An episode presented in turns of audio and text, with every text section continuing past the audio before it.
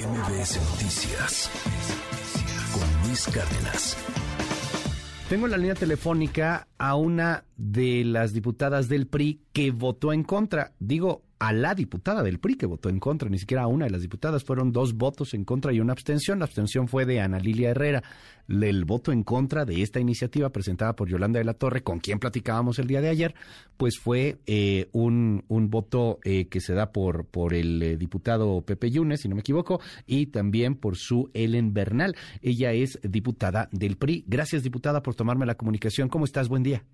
Hola Luis, buen día. Primero que nada agradecerte el espacio y saludar a tu auditorio. Oye, eh, ¿por, ¿por qué en contra? De, a ver, de entrada te van a regañar en el partido. ¿Qué pasó? Nada más, nada más Pepe eh, Yunes y tú se fueron en contra de esta iniciativa en donde todos tus compañeros del PRI votaron, pues, a favor. Mira, primero que nada, eh, como te decía, agradecerte el espacio. Eh, creo que como diputados federales tenemos el derecho a la libertad de votar y así también nos lo ha permitido siempre el partido y tenemos esa responsabilidad cada uno de nosotros con nuestros distritos, con nuestro electorado y así lo hacemos. Eh, sí quiero comentarte el propio tema de la militarización, como se habló de esta propuesta mi compañera Yola de la Torre, eh, que no lo era, eh, creo que tú lo has mencionado bien, es una ampliación de término que estuvieran eh, las Fuerzas Armadas, eh, pero que se ha dado ahí el propio tema de la militarización. No, yo creo que sí hay que puntualizar el tema eh, de que el mando eh, de la Guardia Nacional quedara como mando militar, eh, todos como grupo parlamentario eh, lo votamos en contra, ¿no?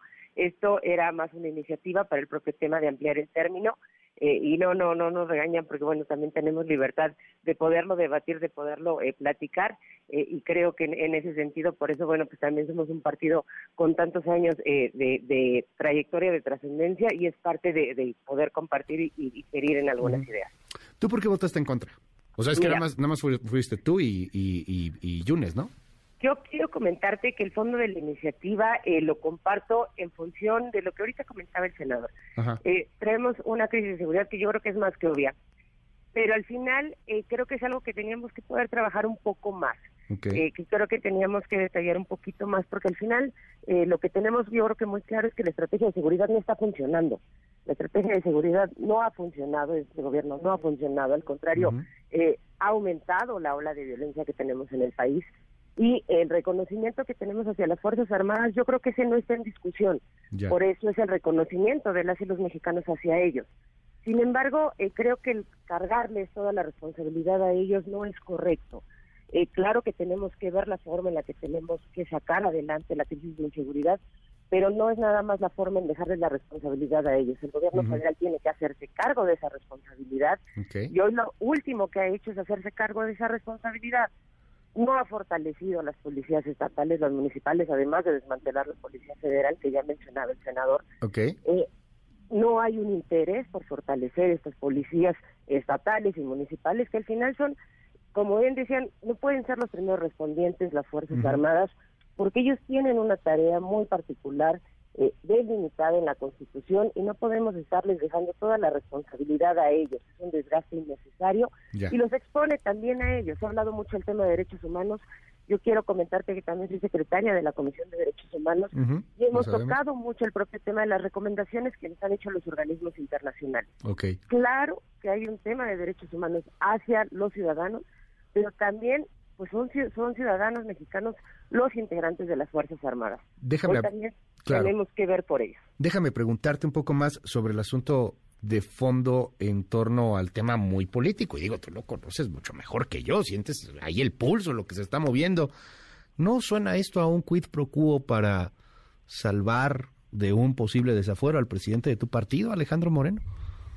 Eh, yo eh, creo que finalmente cada quien tenemos eh, nuestra propia manera de buscar ayudar. El tema de seguridad es un tema sumamente importante para todos. Eh, hay obviamente interés y prisa por sacarlo. Creo que es un tema que sí necesita que lo veamos de inmediatez. Hay una preocupación por el término, por poder retirar las Fuerzas Armadas, uh -huh. eh, sobre todo en estados porque yo quiero que sepas que hay, hay estados y hay comunidades en las que los policías municipales y los estatales no existen. lo, entiendo muy bien, pero, pero como tú bien lo señalas, o sea, eh, sí, es de inmediato, es de prisa, pero no sé si tanta prisa, no como la de ayer, ¿no? Tú misma nos estás diciendo, oye, es que había que analizarlo un poquito más. Entonces uno de pronto se pregunta, pues la prisa no será porque, porque hay prisa por no desaforar a el presidente Alejandro Moreno. Mira, yo creo que finalmente puede haber muchas suspicacias, muchos comentarios. Eh, finalmente, eh, yo te puedo decir como grupo parlamentario, lo platicamos. Eh, creo que la iniciativa puede todavía construirse mejor. Esperemos a ver qué pasa en el Senado. tú mismo lo viste dentro de la propia discusión, hubo reservas que se fueron construyendo. y creo que es un tema que no nos va a tener nada más al día de hoy o esta semana sino creo que es un tema que estaremos construyendo en las próximas semanas también. Eh, creo que es muy importante señalar que más allá de las coyunturas políticas, el tema de la seguridad, el propio tema de las, de, las Fuerzas Armadas, eh, no podemos estarlo utilizando nada más como un tema de político. Eh, no es algo para estar politizando. Sí me parece que es importante también darle la seriedad, la seriedad y la importancia que tiene. Lo entiendo lo que lo que es el propio tema. Y, y, para discusiones muchísimo más profundas, evidentemente, pero bueno, pues lo de ayer lo que vimos fue una especie de fast track, fue fue muy rápido todo lo que lo que se vivió y, tienen la intención de que pase algo así en el Senado. Creo que ahí va a ser mucho más complicado por lo que dicen distintos senadores. Eh, te pregunto finalmente, eh, diputada, primor o alianza. Yo creo que la alianza siempre la vamos a tener y yo lo digo muy, como muy orgullosa priista, con primero que nada con nuestros militantes, con los ciudadanos que nos dan su confianza, porque finalmente con ellos es a quien tenemos que responderle, ellos son los que nos dan la confianza y con ellos vamos a seguir trabajando de la mano, mi querido Alex. Bueno, los panistas no lo ven tanto así, sienten que fue una traición. Bueno, pues yo creo que ahí cada quien tendrá que fijar sus posturas. Yo te hablo de una, eh, una en particular, eh, que, es la mía.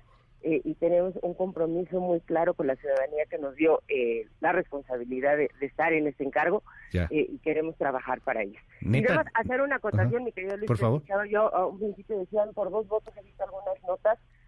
no fue por dos votos nada más, que, no se, más bien que se, se pasa la iniciativa, eh, hay que recordar que es por dos terceras partes de los presentes. Sí, sí, sí. entonces, eh, me, parece que... Es la primera de reforma. Por arriba de 10 votos. Eh, no, pero, es que, o sea, por dos votos de, ustedes, de los priistas. O sea, es que es, lo que llamó la atención, diputado. O sea, porque, pues ahora sí que digo, en el discurso es muy bonito, pero en la realidad, pues parecen otras cosas.